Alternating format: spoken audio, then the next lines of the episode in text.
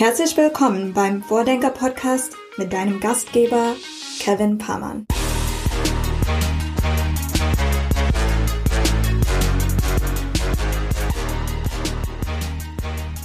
Hier ist Vordenker Folge 13 und bevor wir mit der neuen Episode starten, freue ich mich mit euch teilen zu dürfen, dass der Juli der mit Abstand erfolgreichste Monat für unseren Podcast überhaupt war und die beiden Folgen mit Pip Klöckner sehr, sehr wesentlich dazu beigetragen haben. Also diese beiden Folgen schon jetzt die erfolgreichsten, meistgehörten Folgen, die wir bisher so hatten. Vielen lieben Dank also an alle da draußen fürs Zuhören und auch die herzliche Einladung, uns euer Feedback zuzusenden, damit wir zukünftig noch besser verstehen, was ihr als Hörerinnen und Hörer von diesem Format euch erhofft, was euch gefällt und wo wir uns zukünftig auch sicherlich noch verbessern können. So, und jetzt zur heutigen Folge, denn heute haben wir uns mit Nicole Büttner über ihren Tätigkeitsbereich als Gründerin und Geschäftsführerin von Merantix Labs unterhalten, wo sie nämlich ein Netzwerk und ein Campus aus KI-Unternehmen aufbaut. Wir haben diskutiert, wie Startups, die sich auf die Technologie künstliche Intelligenz fokussiert haben, die Gesellschaft zum Positiven beeinflussen können, wie groß diese Unternehmen auch werden können, ob sie wirklich also das Potenzial haben, mal ein Unicorn zu werden oder sogar ganzheitlich gedacht, Deutschland zu einem Hotspot äh, dieser Technologie zu machen. All das und vieles mehr in der neuen Folge Vordenker. Los geht's und viel Spaß euch. Herzlich willkommen bei uns im Podcast, Nicole. Herzlichen Dank, Kevin. Du bist ja Gründerin und Geschäftsführerin von Merantix Labs. Das ist eine Firma, die sich auf maschinelles Lernen und künstliche Intelligenz fokussiert. Erzähl du doch mal so in deinen Worten, was Merantix macht. Vielleicht hole ich da tatsächlich nochmal aus, weil Merantix und Merantix Labs sind sehr eng miteinander verknüpft und äh, die Mission ist eigentlich auch äh, eine sehr äh, eng beieinander liegende. Also Merantix wurde gestartet vor fünf Jahren als KI Venture Studio. Das heißt, das Ziel ist es, neue Startups im Bereich KI zu bauen, die in, in jeweiligen Industrien und, und Verticals, Industry Verticals, ähm, da erfolgreiche Firmen bauen, kommerziell erfolgreiche Firmen. Und Merantix Labs ist eine der Firmen in diesem Venture Studio. Das heißt, ich bin da als Gründerin reingekommen und habe eine Dienstleistungsfirma da aufgebaut. Nämlich gab es ganz viele Anfragen sagen, hey, ihr wisst irgendwie, wie man KI-getriebene Geschäftsmodelle baut wir sind jetzt eine bestehende Firma, ein großer DAX-Konzern oder Mittelständler. Wir brauchen diese Expertise aber auch. Könnt ihr uns dabei helfen?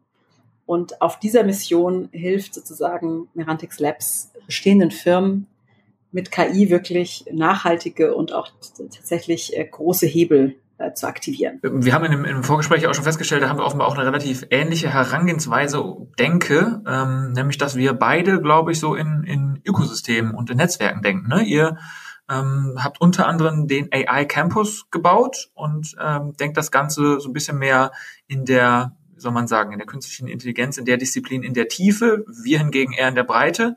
Erzähl du doch nochmal auch mal auch hier in deinen Worten, warum ihr so grundsätzlich in diesem diesen Ökosystemgedanken so fliegt. Also ich glaube auch ganz grundsätzlich, wo wir auf der Reise herkommen, ist eigentlich so diese Beobachtung, dass wir in Europa und in Deutschland wahnsinnig stark sind, eigentlich in der KI-Forschung. Da sind wir, äh, liegen wir vor China und USA mit, mit Forschern pro Kopf. Das, ist, das können die meisten Leute gar nicht so richtig glauben. Aber dann an der kommerziellen Umsetzung kläglich scheitern. Und das liegt an unterschiedlichen Dingen. Das liegt sicherlich auch an Finanzierung. Das liegt aber auch an der Übersetzung in Geschäftsmodelle. Und wir wollen da als Merantix und auch als Merantix Labs einen wesentlichen Beitrag leisten, das zu verändern und wirklich kommerziell erfolgreiche Firmen auch zu bauen in, in, in Europa, in Deutschland, weil uns das natürlich in eine Position versetzt, dass wir ja auch äh, solche Geschäfte und Geschäftsmodelle gestalten können ja, und auch so gestalten können, wie wir uns das vorstellen, vielleicht auch mit Technologie zusammenzuleben in der Zukunft. Und um, um jetzt sozusagen den Schwenk zum Ökosystem zu machen, glauben wir eben daran, um sowas effektiv umsetzen zu können, ja, um da wirklich Geschwindigkeit aufs Thema zu bekommen, um an den richtigen Fragestellungen zu arbeiten, das ist kein Merantix One-Man-Job so, so oder One-Woman-Job oder One-Company-Job. Das ist etwas, da müssen wir zusammenarbeiten. Und wir ähm, bringen deswegen auf dem AI Campus in Berlin, den wir jetzt im April diesen Jahres lanciert haben und geöffnet haben, verschiedene Leute im Bereich KI zusammen. Das sind zum einen Startups, die an neuen Produkten arbeiten, an neuen Services arbeiten. Das sind aber auch genauso die Firmen, die dann ähm, äh, die Kunden für solche Startups sind oder die eben auch mit eigenen KI-Entwicklungsabteilungen an Eigenentwicklungen arbeiten. Da gehören Investoren dazu, die sich mit den Themen Deep Tech und KI auseinandersetzen. Da gehören genauso Ausgründungen von der Universität und Akademia dazu, äh, mit denen wir auch zum Teil in Forschungsprojekten zusammenarbeiten. Und da gehört auch ähm, zum Teil äh, Regierung oder sag ich mal ähm, ja Staat irgendwo dazu, um wirklich, dass alle miteinander reden und dass alle ähm, ein gemeinsames Verständnis davon haben, was sind eigentlich die relevanten Themen, an, denen wir da arbeiten und für die wir diese Lösungen entwickeln. Ich hatte in dem, in dem Kontext mal gelesen, dass ihr bewusst so eine Art Differenzierung zu so einem typischen Coworking-Modell ähm, betont habt. Also ihr hattet, es war glaube ich sogar mal eine Headline in irgendeinem Pressebericht, wo ich gesehen habe, dass ihr, wo ihr sagt, ihr, ihr seid eben kein Coworking Space. Ähm, der tatsächlich, also genaue Unterschied ist dann eher diese konkretere Anbindung an Wissenschaft und Politik oder, oder wo unterscheidet sich das genau? Also das entscheidet sich, dass wir wirklich zum einen natürlich alle auf einem Thema zusammenarbeiten, ähm, aber dass wir eben auch einen tiefen Wissensaustausch wollen. Also wir sitzen da im Grunde genommen als Merantix, auch mit den ganzen Portfoliofirmen natürlich der Merantix zusammen, aber auch ja zum Teil mit Startups, da würden vielleicht Externe drauf schon sagen, sind das nicht vielleicht sogar Konkurrenten? Vielleicht, aber ähm, wir glauben eben dran, dass wir da auch im, im fachlichen Austausch bleiben wollen. Ja, ähm, innovative Startups und auch gerade im Bereich KI und Machine Learning, da entwickelt sich äh, das technisch so schnell weiter, dass eigentlich alle das Ziel haben, da sozusagen dran zu bleiben und an der wirklich an der an der Frontier zu bleiben von der Technologie. Und deswegen ist so ein Wissensaustausch unabdingbar. Und was wir sozusagen zur Vorbedingung machen, wenn man auf den KI-Campus kommen will, dass wir nicht einfach sagen, wir stellen hier Berufsfläche zur Verfügung, sondern wir stellen wirklich ein Ökosystem zur Verfügung, ähm, ist, dass die Leute auch so eine Art Community Manager abstellen, der sich eben auch und für jede Firma, die da auf dem Campus ist oder jede Organisation auch Gedanken macht, wie soll denn das Programm aussehen? Wie soll denn diese Community aussehen? Was brauchen wir hier eigentlich an Formaten des Austauschs, damit wir da alle äh, sozusagen daraus äh, auch, auch, auch Vorteile ziehen und wirklich daran wachsen und gemeinsam wachsen. Okay, also nicht nur ein, äh, wie soll man sagen, ein, ein räumliches Teilen, wie man das aus Coworking-Konzept, aus dem Coworking-Konzept kennt, sondern eben auch das von von geistigem Eigentum, Wissen, Know-how, Erfahrungswert. Ja, genau. Also ganz konkret. Das heißt, dass wir ähm, sowohl von, von externen Partnern, aber eben auch auf dem Campus sozusagen Formate haben, wo wir uns darüber austauschen. Was heißt es beispielsweise, wenn wir jetzt, wenn Leute beispielsweise bildverarbeitend äh, in der KI tätig sind, dann haben alle irgendwie Probleme rund um Image Preprocessing. Ja, okay, dann lass uns doch alle mal drüber sprechen. Was heißt es? Wie arbeitet ihr dran? Was sind da genau die Herausforderungen? Was habt ihr für Lösungen gefunden? Äh, wie muss man darüber nachdenken? Was gibt es für neue wissenschaftliche Paper, die da darauf einzahlen? Also es ist auch wirklich ein tiefer inhaltlicher Austausch, von dem alle, ähm, an dem alle eigentlich bereichert rausgehen. Und warum eigentlich genau das KI-Umfeld? Ich meine, man kann ja auch in allen möglichen Bereichen unterwegs sein. Es gibt sicherlich auch irgendwie so Inkubator, äh, so diesen Inkubator-Gedanken im, im Food-Bereich oder äh, was weiß ich, sonst wo. Was ist eure genaue Motivation, jetzt ausgerechnet im KI-Umfeld tätig zu sein? Also wir glauben, dass das KI eben so eine horizontale Technologie ist, die wie ja, Elektrizität eigentlich, wie Software die Welt komplett verändern wird und alle, alle Industrievertikale eben damit auch verändern wird. Und das ist ein tiefes Verständnis davon, wie man diese Technologie baut und wie man darum herum Geschäftsmodelle aufbaut, eben eigentlich für alle Firmen relevant sein wird und auch für alle Sektoren relevant sein wird. Und deswegen fanden wir diesen Bereich besonders spannend. Die beiden Gründer von Merantix, der Muttergesellschaft, das sind der Adrian Locher und Rasmus Rote, ähm, die haben sich eben auch beide sehr mit dem Thema beschäftigt. Rasmus ist ein sehr ausgewiesener Forscher in dem Bereich, der äh, in Princeton, Oxford und, und, und Zürich an der ETH da äh, sehr viel auch zu geforscht hat und sehr viel publiziert hat. Und ähm, ja, da war eigentlich klar, dass sozusagen KI da eine Rolle spielt und was, was eigentlich auch der Hebel ist, ja, was man mit dieser Technologie eigentlich alles Tolles machen kann. Und deswegen haben wir gesagt, okay, das kennen wir irgendwie gut. Ähm, also macht es Sinn, sagen, Schuster, bleib bei deinen Leisten, ähm, mal anzufangen, was, was bieten wir eigentlich für Mehrwert an, auch als Venture Studio. Und das war eben, wir verstehen diese Technologie sehr, sehr gut. Und da haben wir dann eben angefangen und darum herum bauen wir sozusagen das Studio auf und auch dieses AI-Campus-Ökosystem. Ihr versteht die Technologie sehr, sehr gut. Viele Teile der Gesellschaft haben wahrscheinlich noch so ein bisschen Probleme, überhaupt zu greifen, was es damit so auf sich hat und wo vielleicht auch in unserem tagtäglichen Leben uns künstliche Intelligenz oder maschinelles Lernen schon so begegnet. Wenn du jetzt jemandem ganz einfach in einfachen Worten erklären müsstest, was für konkrete Geschäftsmodelle ihr da jetzt schon in, in eurem Portfolio habt, Ähm, wie würdest du das so beschreiben? Also welche konkreten Startups gibt's da und welchem Geschäftsmodell gehen die nach? Dann lass mich doch mal ähm, zwei, drei vielleicht rausgreifen. Das eine ist im Bereich Medical Imaging. Da geht es im Grunde genommen darum, bei bildgebenden Verfahren, Röntgenaufnahmen beispielsweise, Mammografien, ähm, MRT-Aufnahmen und so weiter, eine Diagnostik äh, zu teilautomatisieren oder zu automatisieren. Ähm, das heißt, äh, im Grunde genommen diagnostiziert dann so ein KI-Algorithmus ähm, oder so ein KI-Modell und befundet eben, okay, in diesem, in dieser Mammographie sind da jetzt äh, Tumorzellen oder nicht? Ist das jetzt sozusagen ein, ein Fall, in dem wir eine Nachuntersuchung nochmal ähm, empfehlen würden oder super, äh, die Frau ist in Ordnung, kann wieder nach Hause gehen. Das ist beispielsweise so bei bildgebenden Verfahren was, woran wir, woran wir arbeiten. Und das, das Geschäftsmodell ist das, dass natürlich äh, radiologische Zentren da sehr, sehr, sehr darauf spezialisiert sind und auch unter viel Zeitdruck sozusagen diese Aufnahmen immer begutachten und da gar nicht ähm, immer ausreichend Zeit haben oder eben auch das menschliche Auge ermüdet ähm, und wir sozusagen diesen Radiologen helfen können. Das äh, darüber hinausgehend ist aber auch, dass wir eigentlich Zugang geben können zu Diagnostik auch weiten Teilen der Bevölkerung, die das zurzeit nicht haben. Also wir müssen Jetzt können wir natürlich sofort an die dritte Welt denken und äh, überlegen, ob in allen Teilen Indiens, Brasiliens und so weiter Frauen wirklich die angemessene Brustkrebsvorsorge bekommen.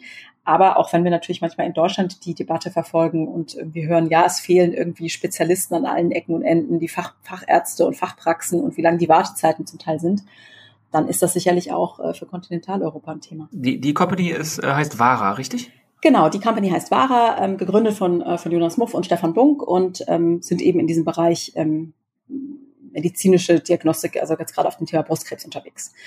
Ähm, dann gibt's noch eine weitere Firma beispielsweise, die wir im Portfolio haben, das ist Cambrium, ähm, von, von Mitchell und Charlie gegründet und die beschäftigen sich eigentlich mit der Frage, wie kann uns KI dabei helfen, ähm, neue äh, ja, chemische Inhaltsstoffe oder neue chemische Stoffe zu entwickeln. Ja? Ähm, die haben jetzt angefangen, beispielsweise mit dem Thema Kollagen. Wie können wir sozusagen ohne tierische Komponenten Kollagen für die, für die Kosmetikindustrie herstellen?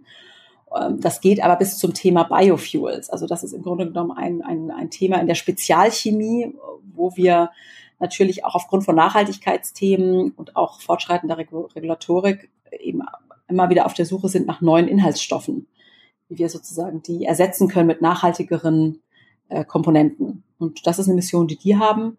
Und das ist eben auch ein sehr spannendes Machine Learning-Thema. Die Beispiele, die du ansprichst, sind das, ähm, ja, sind das wirklich autark funktionierende Geschäftsmodelle, die dann auch wirklich einen, weiß ich nicht, Unicorn-Potenzial haben, also eine, eine richtig große, große, äh, global agierende Firma werden können? Oder sind das eher Features und Anwendungsbereiche, die vielleicht auch gut in das Portfolio ja der typischen großen Konzerne, weiß ich nicht, Siemens, Bosch, VW und Co. passen würden? Nein, das ist jetzt äh, prinzipiell hat Merantix schon den Anspruch, Firmen zu bauen, die das Potenzial zum Unicorn haben. Also wir haben schon den Anspruch, wirklich große Firmen, große Geschäftsmodelle zu bauen und zu denken.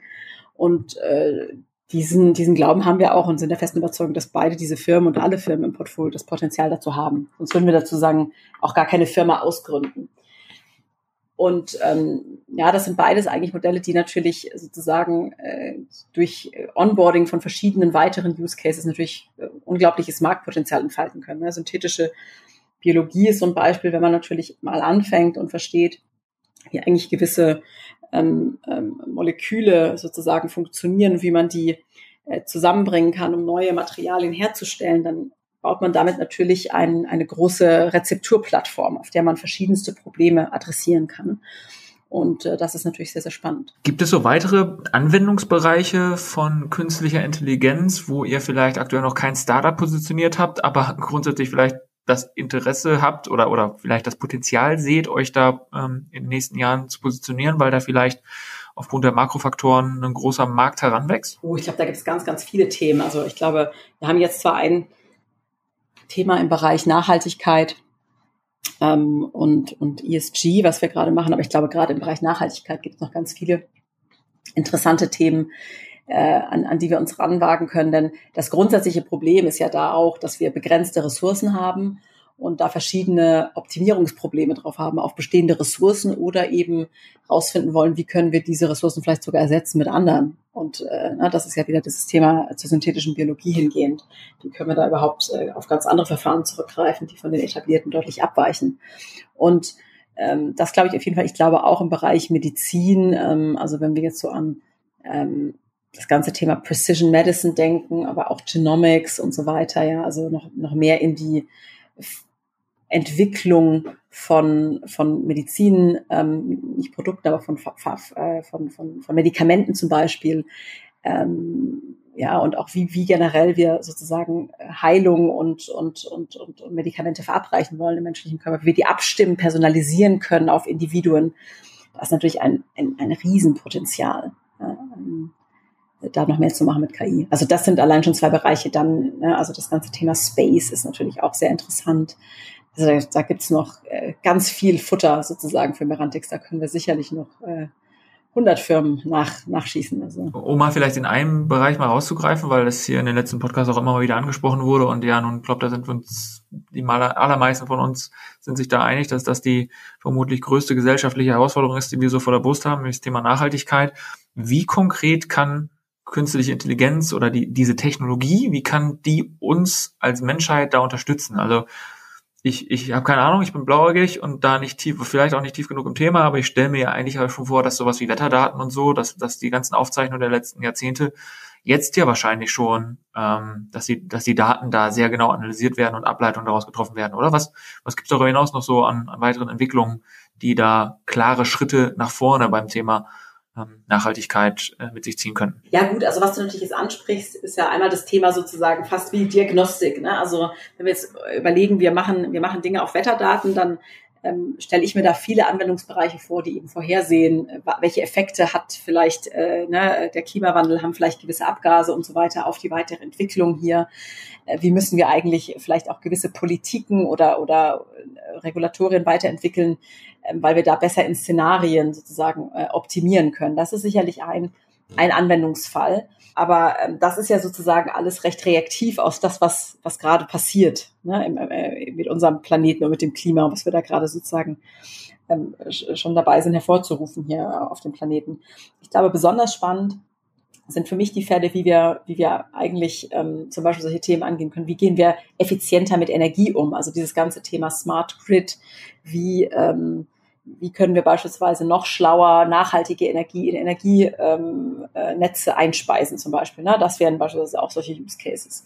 Wie können wir besser mit bestehenden Ressourcen, also wie können wir ressourcenschonender beispielsweise äh, produzieren, ja, indem wir einfach weniger äh, Rohstoffe verwenden. Das ist ein Thema beispielsweise für, für künstliche Intelligenz. Neulich haben wir mit einem beispielsweise mit einem großen ähm, Ölförderer gesprochen.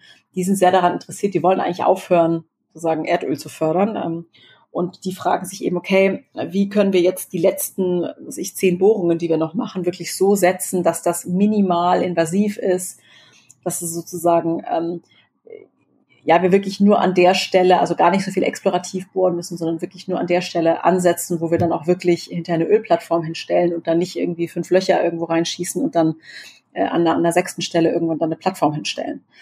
Also das sind so Themen und da kann einfach äh, Machine Learning äh, ja, sehr viel, sehr viel Mehrwert bringen. Ja, also als du gerade so Smart Grid sagtest, ähm, also wie man sagen, smarte äh, Elektrizität, ähm, kam ja auch so das Beispiel, ne? Also verschiedene, verschiedene Städte, die sich gerade so verschrieben haben, so smarte Cities zu werden, ähm, die da teilweise eben auch Modelle gefunden haben, wo die Straßenlaternen typischerweise ähm, entweder nach Ur Uhrzeiten gesteuert werden, das ist ja heute auch schon ein Stück weit der Fall, aber eben noch viel in der nächsten Evolutionsstufe dann eben auch über Bewegungsmelder oder ich weiß gar nicht, wie es letztlich dann technologisch begründet ist, aber auf jeden Fall so, dass äh, die, die, die Energieeffizienz klar verbessert wird.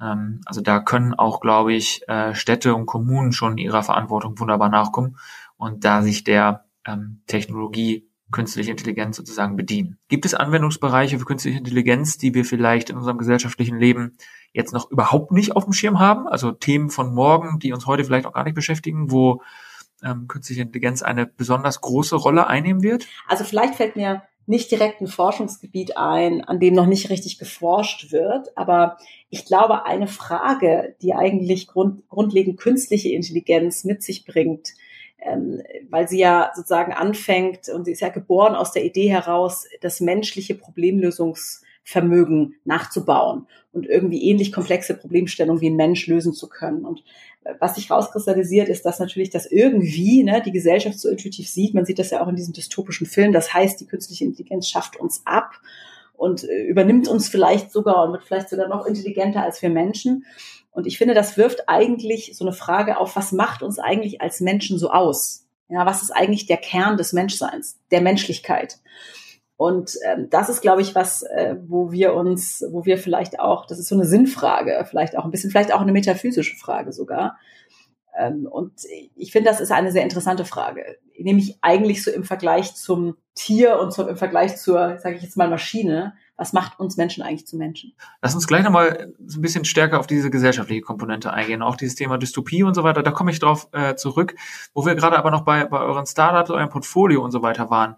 Ich habe mir noch die Frage gestellt, hm, was eigentlich so ein Gründerteam im KI-Umfeld ausmacht. Wir haben jetzt zuletzt in den letzten Podcast viel so auch darüber gesprochen, wie so ein Gründerteam aussehen könnte, komplementäre Teams und so weiter und so fort. Aber in einem AI-Startup sind ja andere Disziplinen gefordert, oder? Was, ähm, wie würdest du das einschätzen? Ja, also wäre ich d'accord mit. Ähm, vielleicht ist es auch analog zu anderen Themengebieten, aber äh, wir würden das sowas wie das Dual PhD-Problem nennen. Wir haben eigentlich oft äh, in der KI oder an den Schnittstellen, an denen wir uns mit KI beschäftigen und da auch neue Firmen bauen, äh, die Herausforderung, dass wir sagen, wir brauchen einen sehr tiefen Domänexperten, also beispielsweise aus der synthetischen Biologie oder aus der Chemie.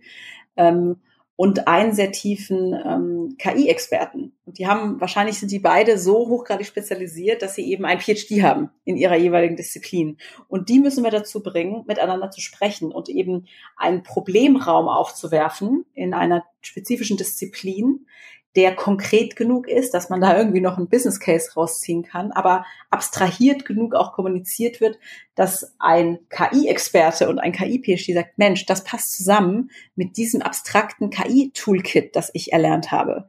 Und ich kann jetzt hier einen Lösungsraum dagegen legen. Und da in der Mitte passiert sozusagen die Magie. Das ist ein sehr komplexes Übersetzungsproblem, würde ich sagen.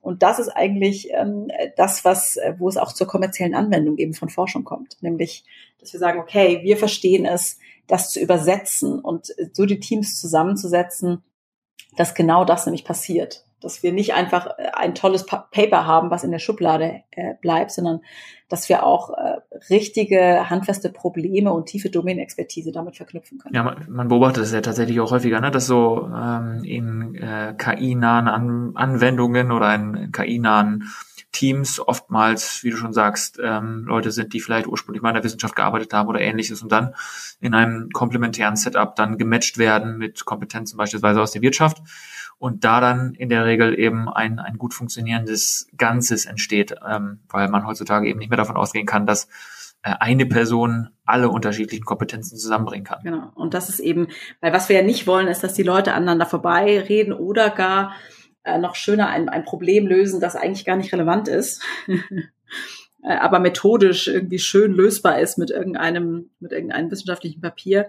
Das wollen wir ja gerade vermeiden. Aber jetzt mal zu, nochmal zu diesem äh, Thema äh, Dystopie und so weiter. Ich bin jetzt nicht sonderlich sattelfest, was jetzt so ähm, Filmkultur und ähnliches betrifft, aber so sowas wie dieses äh, Terminator-Narrativ, also der Mensch äh, andersrum, die Maschine richtet sich gegen den Menschen, ist selbst mir bekannt. Ähm, dementsprechend so das, was du dann wahrscheinlich gerade mit so diesem dystopischen Szenario meintest, ähm, da habe ich dann direkt auch so eine, so eine Art Spontanassoziation. Ähm, du bist ja da eine totale Enthusiastin und wenn ich dich jetzt das gerade auch schon so zwischen den Zeilen richtig verstand, verstanden habe, ähm, ist das eher, äh, naja, wahrscheinlich eben basierend auf diesen Filmbildern. Und äh, vielleicht kannst du ja einfach mal den Leuten da draußen so ein bisschen die Angst davon nehmen, dass sich die Maschine gegen den Menschen richten könnte. Denn das ist ja nun soweit ich äh, das verstehe, nun kein realistisches Szenario.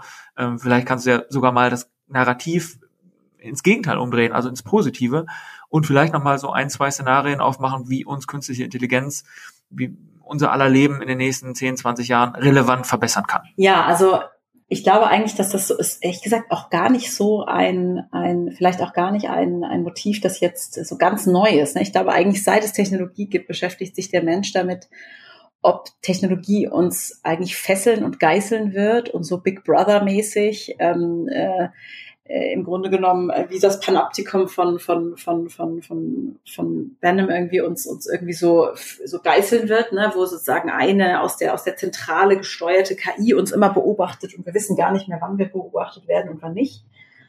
Ähm, versus sie wird uns befreien und eigentlich endlich mal die ganzen Möglichkeiten geben, die wir uns ersehen, uns von der Arbeit befreien, dass wir uns sozusagen ähm, dem guten Leben zuwenden können. Also hat das ja Plato vorgedacht. Er schreibt sogar damals schon in dem Buch, ja, wenn es Maschinen gäbe, die diese Arbeit uns abnehmen würden. Wie visionär, wie, äh, wie interessant ist dieser Gedanke. Und ähm, ich finde das eigentlich einen sehr schönen Gedanken tatsächlich einen sehr befreienden Gedanken zu denken, Mensch, ich, es gibt gewisse Tätigkeiten, die mache ich nicht gerne und die kann mir eigentlich eine Maschine abnehmen und ich kann mich dann ich sage jetzt mal, na, das klingt jetzt natürlich sehr schön, dem guten Leben zuwenden, aber ich kann mich Tätigkeiten und Fragestellungen zuwenden, die mich eigentlich wirklich interessieren und denen ich mich gerne widme. Und ich glaube, so begreife ich auch, auch Technologie, also dass, dass das nicht ohne Nachteile bleiben wird. Ne? Was hat der Mensch entwickelt, was äh, nur positiv und komplett ohne Nachteile ist? Wahrscheinlich sehr wenig. Aber es ist eben ein Instrument, das wir nutzen können und auch bewusst dafür nutzen sollten, eben auch an Themen zu arbeiten, die uns wirklich wichtig sind als Menschheit, als Gesellschaft als Firma und, ähm, und dafür dieses Tool und dieses Instrument auch einsetzen. Und deswegen fand ich das auch vorhin äh, relevant, dass wir über Nachhaltigkeit gesprochen haben, dass wir vielleicht auch über, ähm, äh, über sowas wie ne, ähm, Entwicklung nachdenken. Also wie, wie können wir eigentlich auch Regionen und, und Menschen Dinge zugänglich machen, die sie momentan noch nicht ähm, sozusagen, zu denen sie momentan keinen Zugang haben, wie medizinische Versorgung, wie Bildung, wie äh, viele andere Dinge. Ähm, die wir wichtig finden. Schwebt dir so eine explizite Technologie vor auf Basis von künstlicher Intelligenz, die, ähm, wie gesagt, so dass das Gegenteil von Dystopie darstellen könnte? Also ich glaube, da gibt es ja, also ne, wie gesagt, da gibt es ja viele. Ich meine, wenn du alleine schon diesen Medical Imaging Case, wenn du den mal hochrechnest und dir überlegst, was heißt es, wenn du wenn jetzt vielleicht irgendwie 20 Prozent äh, der Frauen auf der Welt wirklich eine adäquate Brustkrebsvorsorge haben. Was hieße das, wenn du das mit KI skalieren kannst zu 100 Prozent? Ja, wie viel mehr Frauen würden dann irgendwie nicht frühzeitig an Brustkrebs sterben? Das wäre doch cool. Das kannst du jetzt in, in sozusagen jeden anderen medizinischen Screening-Case äh, weiterdenken ja, und sagen, das Gleiche können wir für Hautkrebs, das Gleiche können wir irgendwie für andere äh, Krankheiten, äh, für, für die wir regelmäßig Vorsorgeuntersuchungen machen. Ähm, dann kannst du das Thema Bildung denken. Ne? Also wie cool wäre das, also das haben wir jetzt auch gerade in der Pandemie ja gesehen, wie das, das Thema Bildung momentan noch ähm, nicht digital gedacht wird, ähm, auch noch nicht so nicht sehr personalisiert ist. Und das kommt ja auch, auch oft aus Ressourcenmangel. Ähm, ja, und damit, das sind ja manchmal Menschen, manchmal sind das andere Ressourcen, manchmal ist es Geld. Aber wie cool wäre das, wenn wir ein Angebot machen können, wo KI hilft, einem jedem Menschen eine ganz personalisierte Bildungsreise anzubieten. Das wäre doch irgendwie auch total eine abgefahrene Welt. Weil die Ressourcen scheinen wir ja nicht zu haben, dass wir das jetzt mit Lehrern so eins zu eins mappen können. Natürlich sind dabei Lehrer auch noch wichtig und Menschen. Aber das hochgradig zu, zu personalisieren, ist, das wäre doch äh, total, total abgefahren. Total cool. Ja, so können wir jetzt in ganz viele Bereiche eigentlich reingehen und, äh, ne, und sagen, hey, wo immer Personalisierung, das wäre bei Medizin auch so, wo immer Personalisierung eine Rolle spielt, wo immer ähm, ne, auch eine Rolle spielt, irgendwie eine Skalierung reinzubringen ähm, in, in repetitive Aufgaben, kann eigentlich keinen extremen Mehrwert bieten. Also man merkt ja, du bist bei dem ganzen Thema künstliche Intelligenz sehr, sehr enthusiastisch und ähm, du denkst das Ganze ja auch sehr, sehr wirtschaftlich. Ne? Du bist ja FDP-Mitglied, du hast äh, vor, vor über einem Jahrzehnt auch mal äh, bei einem Hedgefonds gearbeitet, ähm, bist also der Ökonomie nicht fremd, sondern im Gegenteil, du glaubst dann vielleicht auch auf einer sozusagen volkswirtschaftlichen Ebene, dass, dass Deutschland so eine, so eine Chance hat, in diesem Bereich künstliche Intelligenz so eine der, der führenden Nationen in Europa zu oder vielleicht sogar der Welt zu werden? Oder glaubst du, ist es dafür vielleicht zu spät? Wie, wie ist da deine Haltung auf dieser sozusagen politischen Ebene? Also ich, äh, ich, ich glaube daran und ich, deswegen hätte ich, sonst hätte ich hier quasi das Unternehmen nicht gegründet und wäre direkt in die USA gegangen oder oder ein anderes Land. Und äh, aber ich, das verbinde ich auch mit einem ganz starken Appell. Also das äh, müssen wir auch irgendwie schaffen. Und da, dabei geht es nicht drum, jetzt Weltmeister in KI zu werden, nur, nur um dessen Willen. Ne? Also ich ganz nochmal ganz klar, ich bin enthusiastisch ob Technologie, aber das ist immer geknüpft an einen, an einen Mehrwert, den diese Technologie stiftet. Das ist kein Selbstzweck für mich. Und, ähm, und ganz klar, natürlich, wenn wir daran denken, wie wir Geschäftsmodelle transformieren wollen und wir haben ja ganz viele Weltmarktführer in Deutschland, die ganz interessante Daten und ganz interessante Expertise haben, in ganz interessanten Geschäftsfeldern unterwegs sind. Aber wenn wir überlegen, wie, so, wie werden solche Dienstleistungen aussehen oder solche Produkte ja, in 10, 20 Jahren, dann spielt das Thema Daten und KI doch da eine ganz erhebliche Rolle. Und klar, da müssen wir es schaffen, äh, da auch kommerziell erfolgreiche Geschäftsmodelle draus zu bauen. Sonst äh, sind wir irgendwann auch obsolet als Volkswirtschaft. Du hattest ja eben auch mal irgendwie so diesen Vergleich zur ähm, Elektrizität oder so aufgemacht, also dass, dass du äh, das sozusagen als so eine breiten Technologie begreifst. Und ähm, wenn es tatsächlich so ist, dann, dann wird man ja ohne Kompetenz in diesem Bereich dann perspektivisch äh, auch nicht sonderlich weit kommen, weil künstliche Intelligenz wahrscheinlich perspektivisch jeden unserer äh, wirtschaftlichen Tätig Tätigkeitsbereiche irgendwie tangieren wird. Ne? Genau, genau, genau. Und ich meine, was wir jetzt sehen, ja, ich meine, wenn wir jetzt anschauen, wie funktionieren eigentlich, oder aus meiner Sicht zumindest, wie funktioniert eigentlich, oder wie werden da jetzt gerade kompetitive Geschäftsmodelle oder Geschäftsfelder erobert, auch von den großen Technologiekonzernen, dann sehen wir das ganz klar anhand von zwei Achsen. Ähm, wir sehen im Bereich KI ganz klar, dass sie das Thema Daten sehr interessant finden und Datenmonopole. Ja, und da kann man, kann jetzt jeder an seine Social Media Profile denken, wie da Daten zusammengeschnitten werden und Daten ähm, zusammengeführt werden. Auch Schöne Grüße an Mark Zuckerberg an dieser Stelle. ähm, und dann ist das das Thema auch ähm, äh, sozusagen Compute Power. Also wie kann man überhaupt dann große Modelle mit großen Mengen an Daten in gewissen Bereichen dann auch sehr große Modelle trainieren. Und das ist nun mal auch ein Thema, auf dem Europa, ehrlich gesagt, sehr flachbrüstig unterwegs ist und wo wir, ne, wo wir eigentlich immer uns der großen Hyperscaler bedienen müssen, die die große Rechenzentren und Cloud-Services anbieten. Und ich glaube, da müssen wir uns eben als Europa Gedanken machen. Und äh, sozusagen die guten Nachrichten sind ja, wir haben ja auch ganz interessante ähm, Daten und ganz interessante ähm, Geschäftsfelder, in denen interessante Daten abfallen. Und jetzt muss man sich mal überlegen, wie man die eigentlich äh, zusammenführt und auch äh, in Anwendungen gießt, die eben ähm, ja uns in unseren Geschäftsfeldern und Geschäftsmodellen weiterbringen. Ich hatte so in, in, Vorbereitung hier auf diesen Podcast mich mit einem Gründer hier aus unserem Ökosystem sozusagen ausgetauscht. Äh, schöne Grüße an äh, Stefan von Mercury AI. Und der hatte mich so darauf aufmerksam gemacht, dass, dass offenbar Frankreich, das war mir ehrlicherweise gar nicht so bewusst, dass Frankreich ähm, im, in, in Sachen politische Voraussetzungen sozusagen relativ viel richtig macht in Europa. Ähm, teilst du die Einschätzung und, und, und wenn ja, was macht Frankreich denn beim Thema so Datenpolitik und so anders als Deutschland? Also ich finde, ähm, Frankreich ist es, ist es sehr gelungen, ähm, das Messaging richtig zu machen. Ne? Also ähm, ich glaube sozusagen, ähm, es, es, es, es ist ein unglaublicher politischer Wille da, ähm, zu sagen, das ist eine wichtige Technologie, das ist ein wichtiger Wirtschaftstreiber für uns und wir machen eine Einladung eigentlich. Wir sprechen eine Einladung an die ganze Welt aus. Kommt hierher nach Frankreich und macht diese Innovation hier. Wir bieten euch mit French Tech, La French Tech, ähm, ja, eine Initiative, die da Unglaubliches geleistet hat, Frankreich in diesem Bereich einfach Startup-freundlicher zu machen. Ja, das sehe ich schon so. Das, das haben die besser gewusst umzusetzen, aber auch darum, ein Narrativ zu bauen. Darauf kommt es ja auch manchmal an dass man, dass man Narrativ baut, das anknüpfungsfähig ist. Dass wir sagen, ah, stimmt, habe ich gehört. Äh, da Frankreich könnte ich doch gehen. Es ist irgendwie schade, dass die Leute das bei Frankreich denken und bei Deutschland vielleicht nicht. Also da ist im Narrativ in Deutschland vielleicht was schiefgegangen. Äh, ist es denn mehr als, als das Narrativ oder ist es tatsächlich nur, nur sozusagen die, die Story? Na, also ich glaube, was sozusagen vielleicht auch in der französischen DNA vielleicht noch ein bisschen mehr drin ist als jetzt in der deutschen. Ne? Also ich glaube, das kann man vielleicht fairerweise noch dazu sagen.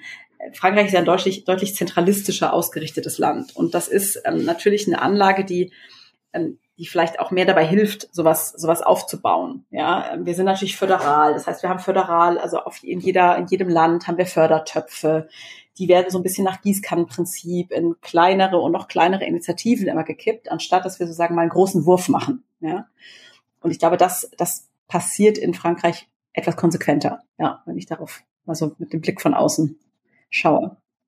Und das hilft, weil im Thema KI ist ja Skalierung wichtig. Also äh, große und, sag ich mal, mächtige Modelle, die, die gut ähm, jetzt eine Diagnostik machen und so weiter, die wachsen eben mit der Anzahl Datenpunkten und Parameter, auf die die trainiert werden, werden eben an. Und das heißt, das ist eher ein, ein, eine, eine Industrie, die durch Skaleneffekte immer mehr in die diese exponentielle Performance und, und äh, kommt. Ne? Und da, da hilft eben so eine Siloisierung nicht, nicht wirklich. Aber das ist auch nochmal ein äh, spannender Punkt. Also wenn ich das so richtig verstanden habe, gibt es ja in, in dem Themenfeld künstliche Intelligenz auch so eine Art kontroverse Diskussion über die Relevanz letztlich von Daten. Also, dass, dass man Daten braucht, keine Frage. Ähm, aber es gibt ja sogar Geschäftsmodelle, die ähm, rein darauf basieren, sozusagen als der USP ist, dass man mehr Daten hat. Hm ich habe irgendwie so auf der, wie soll man sagen, auf, auf so einer anderen, auf so einer ökonomischen Ebene so viele Jahre beobachtet, dass so gerade Menschen in Führungspositionen immer gesagt haben, ne, Daten sind das neue Gold und so, das ist irgendwie so ein, so ein Bullshit-Bingo-Satz, den irgendwie alle irgendwie mal erkannt haben oder äh, der irgendwie so rumgeistert. Aber die allerwenigsten ähm, hatten dann gleich auch schon eine Antwort darauf parat, was man mit diesen Daten eigentlich anfangen soll. Also was ist jetzt letztendlich wirklich so die Relevanz von Daten und kann man vielleicht sogar auch ähm, ohne diesen Wettbewerbsvorteil von äh, ne, der, wie soll ich sagen, den Unmengen an Daten, die vielleicht die Facebooks, Googles, Amazons dieser Welt haben, ähm, trotzdem konkurrieren? Ich, ich glaube, ähm, also wenn, wenn ich über, über, über KI-getriebene Geschäftsmittel nachdenke, nein, dann ist das nicht in, in einem luftleeren oder datenleeren Raum.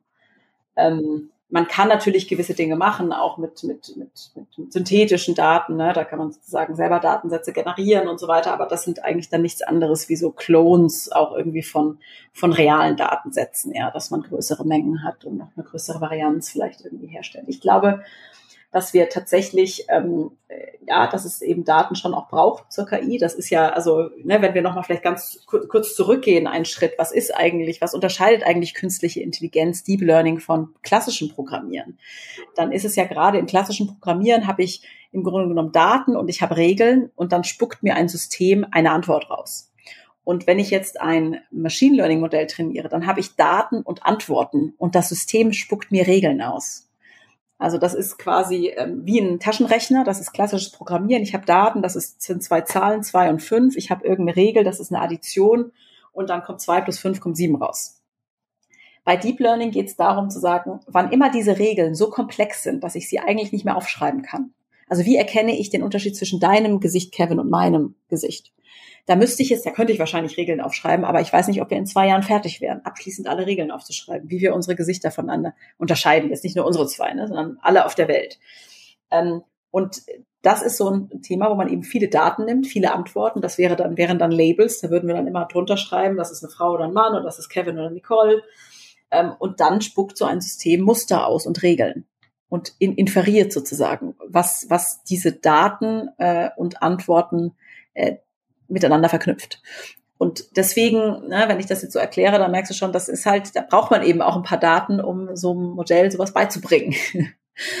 Und ähm, ja, das ist deswegen ja schon auch geknüpft an Datenmengen, auf jeden Fall. Das bedeutet dann schon auch, dass diese eben genannten Datenmonopolisten, wenn man sie so nennen kann, weil sie wahrscheinlich äh, so in der westlichen Welt die, die größten Datenmengen über die Gesellschaft gesammelt haben, dann auch in einem klaren Wettbewerbsvorteil sind und allein darauf basierend eigene Geschäftsmodelle bauen könnten, oder? Ja, das heißt natürlich, das ist natürlich ein kompetitiver Vorteil, Daten zu haben und auch größere Mengen an Daten zu haben. Und jetzt möchte ich nochmal relativieren, was heißt eigentlich größere Mengen an Daten? Also wir sehen sowas ähm, wie äh, beispielsweise ähm, eins der größten, eins der größten ähm, äh, äh Sprachmodelle der Welt, GPT-3 von OpenAI entwickelt.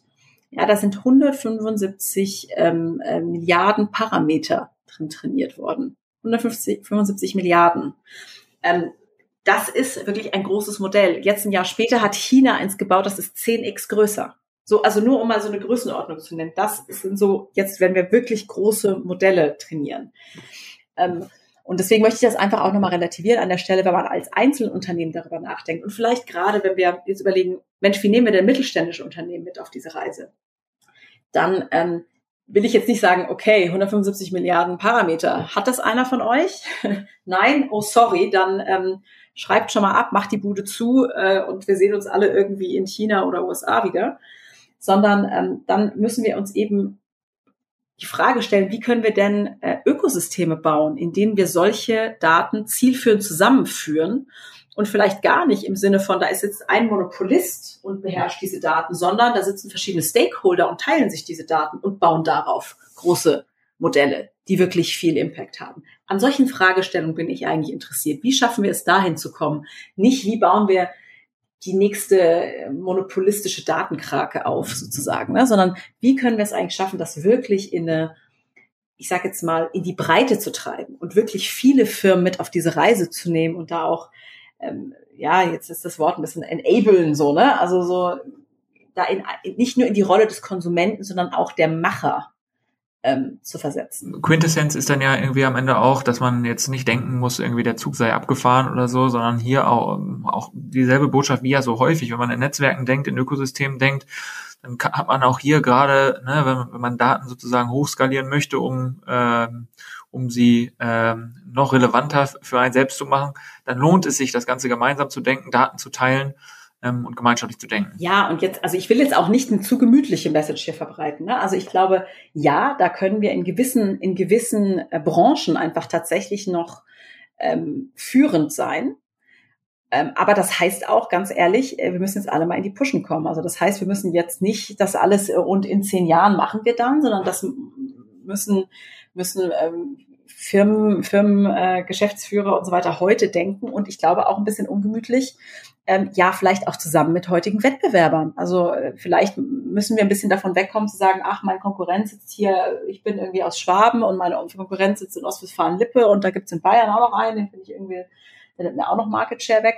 Ähm, ja, vielleicht muss man sagen, okay, wir arbeiten zusammen, weil äh, in 20 Jahren ist die Konkurrenz äh, vielleicht, ja, kommt von einem anderen Kontinent und ähm, die sind dann vielleicht gar nicht mehr interessiert an unseren, an unseren Ideen zu dem Thema. Und ich glaube, das sind solche ein bisschen ungemütlichen Gedanken, da muss man sich mal ranwagen und auch mal ein bisschen mutig sein und mal was ausprobieren. Und ja, das, genau, das würde ich als Ökosystem auch mal verstehen. Ja, da, da merkt man schon das Feuer so in dir, das motiviert dich offenbar. Ähm, aber was ist, was ist, was ist eigentlich so dein ganz persönlicher Antrieb, dieses Thema so nach, nach vorne zu forcieren? Ich meine, das ist ja auch relativ unbequem, also sehr erklärungsbedürftig ähm, sehr viele Touchpoints zur Politik und so weiter und so fort. Was, was, was motiviert dich? Ich glaube, ich bin so, ich, ich sage so, so getrieben von, von, von drei Sachen eigentlich oft. Also ähm, einmal ist es das Thema wirklich zu sehen, dass irgendwas was verändert in der Welt. Ähm, zum anderen ist es das Thema auch einfach Neugier, neue Sachen lernen. Und zum dritten sind das sicherlich so Leute und, und, und Menschen, mit denen man zusammenarbeiten kann. Und ähm, so zum Thema äh, Impact sehen. Also ich dachte ja ehrlich gesagt, als ich studiere noch, dass ich in der Entwicklungshilfe ende. Ich hatte eigentlich bei der Weltbank mein erstes Jobangebot, bin dann wo ganz anders abgebogen. Aber ich, ich habe sozusagen, mich haben Fragestellungen und ähm, auch was ich, ich habe da Ökonometrie studiert und mich hat das interessiert, weil damit konnte man irgendwie messen, ob gewisse Bildungsinitiativen in Drittweltländern funktionieren oder nicht. Ja, das also Impact getrieben war das im Grunde genommen. Ähm, dann interessiert mich das Thema irgendwie ähm, KI natürlich auch von diesem Blickwinkel, ja, es ist eine schöne Technologie, aber was können wir damit eigentlich machen? Wofür verwenden wir jetzt dieses Instrument? Das finde ich eigentlich noch viel entscheidender. Ähm, Neugier, also es ist natürlich ein neues Thema, es verändert sich wahnsinnig viel. Es ist was, äh, wo ich jeden Tag was lerne. Und, und dann einfach auch, das geht auch mit den Leuten einher. Also ich mag sehr, sehr mit Entwicklern zu arbeiten. Das sind unglaublich ähm, intelligente Leute. Ich habe das Glück auch bei Merantex mit auch äh, unglaublich ähm, ja, guten Leuten, ich glaube, man würde sagen, mit guten Leuten im Sinne wirklich von gut ähm, äh, zusammenzuarbeiten, die äh, ja einfach da immer an der an der Grenze des Möglichen versuchen zu sein, immer sagen, was, wie können wir es noch besser machen? Und das treibt mich unglaublich an. Du, du als Person hast ja auch einen politischen Antrieb, oder hast ja irgendwie, also äh, ne, man kann von dir hören, dass du FDP-nah unterwegs bist und so weiter und so fort. Da hast du vielleicht auch viele Städte, Regionen, Kreise gesehen. Gibt es da so eine, die man jetzt vielleicht auch nicht so auf dem Zettel hat, ähm, die dich so in Sachen Innovationskultur nachhaltig beeindruckt hat? Also ich glaube, ich, ich, ich nenne jetzt mal einfach zwei, weil ähm, äh, Vereine mich entscheiden finde immer schwierig. Aber ich finde beispielsweise ähm, Paris tatsächlich, ich habe ja in Paris ge gelebt eine Zeit lang, finde ich, hat das eben, haben wir ja vorhin auch schon drüber gesprochen, ähm, hat sich da enorm gedreht. Also ich finde das enorm, als ich da lebte. Ähm, ich war 2000, ach, lass mich überlegen, sechs, glaube ich, mal zum Studium da und dann habe ich 2008 angefangen zu arbeiten. Und damals wollten, also wirklich 65, 70 Prozent der Absolventen wollten alle beim Staat arbeiten. Die fanden alle irgendwie, das Beste ist, wenn wir für Fertig Staat arbeiten, ist ja auch schön, äh, gibt es auch schöne Tätigkeiten. Ähm, aber ja, fand ich schon eher lähmend, so diese Vorstellung, so als Gesamtgeneration, wenn du gerade von der Uni kommst oder gerade mit der Ausbildung fertig bist. Und jetzt ähm, hat sich das komplett gedreht. Also was da passiert ist eigentlich in den letzten ähm, 10, äh, 15 Jahren, ist erstaunlich. Also wie viele Startups es jetzt gibt, wie viel ähm, Innovation, also wie auch sozusagen diese traditionellen Fähigkeiten, die auch von den Polytechnik, ja, es gibt ja auch viele Ingenieure, Ingenieurswesen ist ja in Frankreich auch so eine Tugend, sag ich mal, ähm, wie das jetzt übersetzt wurde, wirklich in innovative neue Firmen, das finde ich schon beeindruckend. Und ähm, ja, daran hat die Politik da sicherlich auch einen Anteil, glaube ich schon. Und dann, also da kann ich natürlich nicht umhin, äh, Kevin, äh, ich bin ich bin ja äh, groß geworden in Baden-Württemberg und ähm, in der Nähe von Karlsruhe. Und ähm, ich finde auch tatsächlich äh, Karlsruhe äh, unterschätzt, ehrlich gesagt. Und zwar, es hat eine wirklich eine hervorragende Universität und auch tolle Aktivitäten rund ums Cyberforum oder so, die eben dann ähm, das, was aus den Universitäten rauskommt, ähm, aus, aus Hochschule und KIT, ähm, dann mit den Firmen in der Region, und das ist ja eben auch so eine mittelstandsnahe Region, ne? Ähm, zusammenzubringen. Und das finde ich tatsächlich, das, das finde ich eben interessant, wo, da, wo diese Welten sozusagen zusammenkommen und wo dann auch ähm, interessante Firmen entstehen. Das finde ich immer, immer spannend. Von daher vielleicht beide eine Reise wert. sind sogar mit dem TGW, ich glaube, sogar näher zusammengerückt nochmal. Ich glaube, liegen zweieinhalb, drei Stunden voneinander entfernt, Paris und Karlsruhe. Also kann man an einem Tag machen. Also aus dem ähm, Investorenumfeld sozusagen habe ich äh, zuletzt Karlsruhe aber auch schon auch zwei, dreimal irgendwie gehört. Also es hieß ja immer so lange Zeit, erst war irgendwie Berlin so im Bereich Digitalmarketing, irgendwie TU, TU München, irgendwie so das Umfeld, was so technische ähm, industrienahe Innovation betrifft, war dann irgendwie lange und ist auch bis heute irgendwie ein sehr, sehr relevanter Spot. Aber Karlsruhe hatte ich jetzt gerade im, im, im, äh, ja, im technischen Umfeld auch tatsächlich zuletzt äh, häufiger vernommen. Also offenbar ähm, nicht mehr ganz so unterschätzt und so langsam äh, auf, auf, der, auf der Landkarte angekommen, oder? Hervorragend, das freut mich natürlich sehr. Eine, eine Einladung an alle, nach Karlsruhe zu kommen. Auf jeden Fall. Äh, ne, wer, wer mal ähm, hinfahren möchte, meldet sich bei mir, dann machen wir eine gemeinsame Tour. Äh, eine Tour nach Karlsruhe. Eine Tour, genau. Ähm, wir hatten ja auch so ein bisschen drüber gesprochen, irgendwie manchmal realisiert man ja gar nicht so genau nochmal Thema künstliche Intelligenz, auf, ähm, bei welchen konkreten Innovationen diese Technologie eine Rolle spielt. Gibt es so eine oder die bahnbrechendste Innovation vielleicht der letzten 30, 40, 50 Jahre, die ohne das Prinzip künstliche Intelligenz so nicht möglich gewesen wäre und die wir heute jeden Tag nutzen, ohne es vielleicht so, ohne es vielleicht so aktiv wahrzunehmen? Oh, das ist eine schwierige Frage. Bahnbrechend und dann äh, täglicher Nutzen, das fällt mir jetzt ein bisschen schwer. Also ich glaube zumindest einige Sachen, ähm, die, die, die die Leute jeden Tag nutzen, sind natürlich so ihre Smartphones. Ne? Die sind natürlich, stecken natürlich voller solcher Modelle. Nicht zuletzt unser einfach nur unser, ähm, unser Face ID und so weiter, wenn wir das Telefon entsperren. Ähm, ich freue mich eigentlich vor allem auch noch auf ein paar Innovationen. Also ich denke so, wir reden schon so lange beispielsweise über autonom fahrende Autos oder so. Ich freue mich eigentlich ehrlich gesagt erstmal, wenn die mal im Alltag angekommen sind. Ich glaube, das wird also zumindest meinen Alltag auch noch sehr revolutionieren. Dann haben wir hier noch eine Frage, die tatsächlich in die ähnliche Richtung geht, aber nicht von mir, sondern von unserem letzten Gast, Philipp Klöckner. Wir haben ja die Folge mit äh, dem Pip in, in, in, äh, in zwei Teile geschnitten, tatsächlich auch so die erfolgreichste Folge, die wir bis dato so hatten. Also Pip, nochmal vielen Dank nicht nur für die Frage, sondern auch dafür, dass äh, du offenbar dazu beigetragen hast, sehr erfolgreiche Folgen in unser Podcast-Universum äh, äh, beizutragen. Seine Frage konkret lautet wie folgt.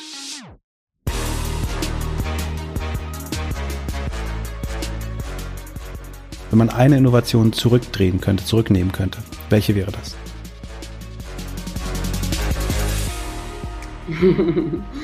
ja, also ich, ich tue mir ehrlich gesagt ein bisschen schwer mit der Frage, weil ich glaube, Innovation zurücktritt, das ist ja immer so dieser, ja, im Nachhinein sind wir natürlich alle schlauer. Und ähm, ich glaube, das ist so ein bisschen ein, das entmündigt uns eigentlich fast schon so ein bisschen als Menschen, weil im Grunde genommen kommt es ja darauf an, was wir mit dieser Innovation anstellen. In meinem Bereich KI ist natürlich jetzt auch mit diesem Film The Social Dilemma dieses ganze Thema um Social Media Clickbait und wofür werden eigentlich diese diese Nudging-Modelle verwendet, ja, dass wir da irgendwie äh, stundenlang vor unserem Smartphone in irgendwelchen Social-Media-Streams hängen. Also bringt das jetzt die Menschheit weiter? Ja, also sind wir uns, glaube ich, alle einig, dass das wahrscheinlich jetzt äh, äh, jetzt nicht so, nicht so, uns alle jetzt kollektiv nicht so viel weiterbringt. Ähm, aber äh, ja, andererseits kann man natürlich auch wieder genau solche, solche, solche Modelle verwenden, um ich Leute dazu zu bringen, gesünder zu essen, ihre Medikamente regelmäßiger zu nehmen und so weiter. Also das ist, ähm, ja, da, da ist, glaube ich, zu einfach gedacht, die Frage. Würde ich schon fast zurückgeben. Alright, dann äh, sind wir hier an der Stelle nochmal angekommen, wo, wo jetzt du die Möglichkeit hast, ähm, den nächsten Vordenker, die nächste Vordenkerin mit einer Frage zu konfrontieren, die dich sehr beschäftigt und wo du vielleicht auch gerade keine Antwort drauf hast, dann äh, hat man diesen tollen Joker in diesem Format einfach die Frage weiterzureichen und vielleicht hat ja jemand anderes eine Antwort auf diese Frage. Was ist es also, was dich aktuell sehr beschäftigt? Also vielleicht getrieben dadurch, dass ich äh, jetzt gerade ähm, äh, junge Mutter bin, äh, kann vielleicht sein. Ähm, ich habe mir, ich stelle mir eigentlich so die Frage, wie können wir eigentlich skalierbar, weil ich lese sozusagen darüber, wie, äh, wie wichtig die ersten drei Jahre im Leben eines Kindes sind. Und ähm, da haben wir natürlich das Glück, oder habe ich jetzt das Glück oder vielleicht auch nur den Eindruck und die Illusion, dass ich da vielleicht irgendwie mehr ähm, äh, sehr privilegiert bin, ähm, ein Kind irgendwie anzubieten. Und wie können wir das eigentlich weltweit viel mehr skalieren? Also wie können wir die ersten drei Jahre im Leben von jedem Kind eigentlich optimal begleiten? Ich finde es immer geil hier zu sehen, dass, dass die Gäste, Gästinnen hier ähm, immer so tiefgründig gesellschaftliche Fragen stellen. Wir hatten zuletzt irgendwas zum Thema, irgendwie, hatten wir im Vorgespräch auch, ne? Thema Toiletten irgendwie. Ähm, genau. Äh, was, was ist äh, äh, nicht atypisch, ne? Keine atypische ähm, äh, Frage im Innovationskontext. Aber ähm, äh, why not? Warum sich nicht mit den Fragen beschäftigen? Sogar eher umgekehrt. Also ich glaube, das ist sogar eher ein Mandat. Ich glaube sogar eher, wir sind in der, in der Pflicht, wenn wir in solchen Innovationssektoren unterwegs sind, uns genau diese Herausforderung zu stellen, sagen, warum, also arbeite, nimm doch diese Tools und setz dich für was Relevantes ein. Und was sind eigentlich relevante Fragen? Ganz genau. Ja, finde ich auch. Hey, wir sind äh, so langsam am Ende angekommen. Du hast mich allerdings jetzt ähm, als, als für mich jetzt allerletzte Frage äh, nochmal so in die Anekdoten-Ecke äh, geschoben, als du gerade über Paris gesprochen hast. Und zwar habe ich äh, ähm, äh, gehört, dass du 2008 ja nach Paris gegangen bist. Da hast du mir im Vorgespräch jetzt nochmal äh, gesagt, dass ähm, äh, an diesem Tag, so wo du 2008 ähm, bei einem Hedgefonds anfangen solltest, äh, etwas ja sehr Besonderes passiert ist und was dich ja ein Stück weit auch beeinflusst hat. Vielleicht erzählst du das nochmal in deinen eigenen Worten, so äh, um nochmal aus der Anekdotenecke zu kommen hier zum zum Ende des Podcasts. Ja, sehr sehr gerne. Also nachdem ich ja dachte, ich ende eigentlich bei der Weltbank, ähm, habe ich dann tatsächlich nach dem Studium angefangen, bei einem Hedgefonds zu arbeiten und habe am 15. September 2008 angefangen zu arbeiten das war wirklich dann der allerletzte Startschuss zur weltweiten Finanzkrise, nämlich der Tag, an dem Lehman Brothers bankrott ging. Und das hat ja äh, einige Turbulenzen und äh, signifikante Nachwehen äh, mit sich gezogen. Und das war natürlich eine rechte Achterbahnfahrt, aber auch eine sehr, sehr lehrreiche Zeit im Finanzsektor. Und ähm, ich glaube, hat eben auch gezeigt, dass wenn wir uns nur so auf so, ne, ich habe das ja auch im Finance und, und, und VWL-Studium gehabt, diese ganzen Finanz Finanzmodelle, mit denen man Risiken einpreist und sich da quasi nur so auf so Modelle verlässt, immer in allem, dass das eben auch seine Limitation hat. Und ähm, dass wir als Menschen eben auch noch gefragt sind, mit Scharfsinn und ähm, ja, Menschenverstand auch noch äh, Situationen zu beurteilen und nicht nur irgendwelche Modelle in Excel hoch und runter rattern können und alle Entscheidungen treffen lassen sollten. Ja. Nenne einen Tag in den letzten, äh, weiß ich nicht, äh, paar Jahrzehnten, äh, an dem man nicht in den Finanzsektor starten sollte, Nicole, hier, hier bin ich. genau, hier bin ich. ja, genau. Ja, aber das hatte ich dann ja am Ende, ne, habe ich das richtig verstanden, dann über diese ganzen statistischen Modelle und so dann auch in Richtung KI gebracht, oder? Ja, genau. Also im Finanzsektor, genau, da hat man natürlich mehr mit strukturierten Daten, so in Excel und so weiter gearbeitet. Aber äh, klar, das ist natürlich, das sind so Oldschool-Data, sage ich immer, was ich studiert habe, Ökonometrie, so Zeitreihen, Serien analysieren und solche Sachen.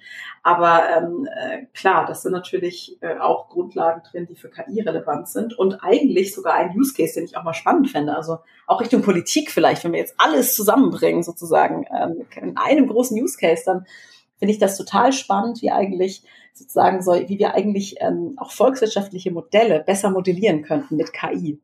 Also wir sind da ja noch recht oldschool unterwegs, wenn wir so Nachfrage und Angebot und solche Sachen modellieren. Und da mehr KI in diesen traditionellen ähm, äh, Disziplinen anzuwenden, fände ich spannend und wäre auch Richtung Politik spannend, nämlich viel sophistiziertere Modelle zu haben und auch mehr in Szenarien zu denken, was eigentlich gewisse Politiken und, und, und Regulatorien für Auswirkungen dann haben. Weil solche Tools hatten wir ja auch gar nicht rein, rein von der Rechenpower her. Und das wird jetzt eigentlich immer greifbarer und möglich. Das finde ich eigentlich auch mal richtig spannend. Nochmal ein Appell am Ende des, des Podcasts. Wer nicht nach Karlsruhe fahren will und da eine Kaffeefahrt machen will, dann, sondern dieses Thema spannend findet, möge sich melden. Gespickt mit, mit ganz vielen Botschaften dieser Podcast. Machen wir es doch mal, machen wir es rund an dieser Stelle und sagen irgendwie, Vielen Dank, Nicole, dass du dir die Zeit genommen hast, dass du hier äh, Rede und Antwort gestanden hast und uns nochmal so das, das ganze, die ganze KI-Welt sozusagen näher gebracht hast, uns auch nochmal den AI-Campus und euren Ökosystem Gedanken erläutert hast. Vielen lieben Dank. Mir hat's total viel Spaß gemacht und ähm, ich hoffe, wir sprechen uns bald wieder. Mir auch. Vielen herzlichen Dank, Kevin. Bis dahin. Ciao, ciao. Tschüss.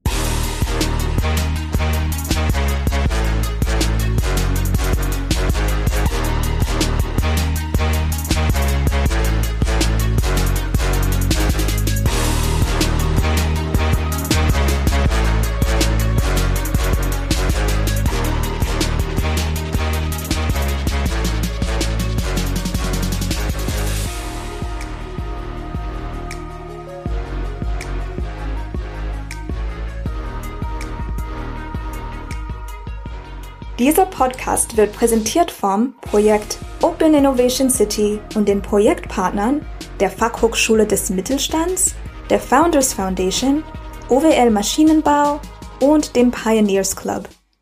Ein besonderer Dank gilt unserem Förderer, dem Ministerium für Wirtschaft, Innovation, Digitalisierung und Energie des Landes Nordrhein-Westfalen.